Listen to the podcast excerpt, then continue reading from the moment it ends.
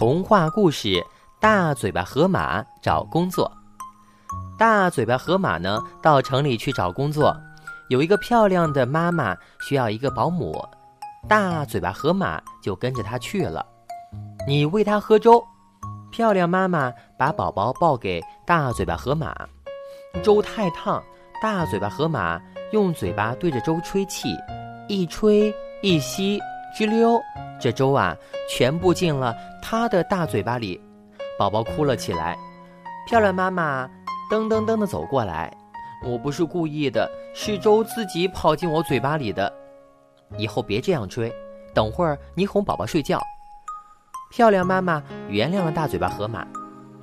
睡觉时间到了，大嘴巴河马把宝宝放在小床上，他坐在边上唱催眠曲。可是他一张嘴，声音把玻璃窗给震碎了，宝宝吓得又哭了起来。你还是走吧，漂亮妈妈生气地说：“看来我不适合做保姆。”大嘴巴河马伤心地对自己说着，便走了。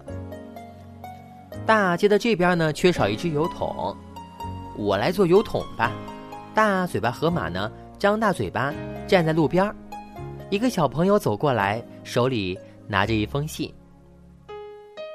小朋友把信投进我的嘴巴里。大嘴巴河马说：“你的嘴巴是油桶吗？”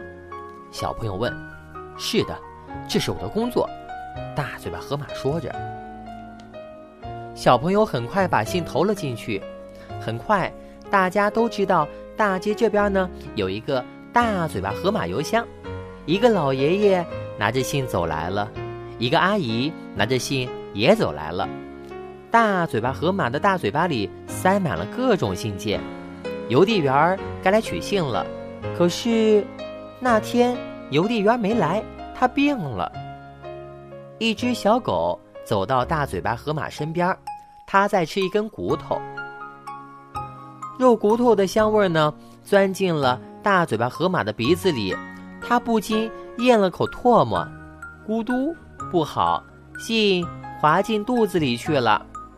大嘴巴河马嚎啕大哭起来，他觉得对不起那么多寄信的人。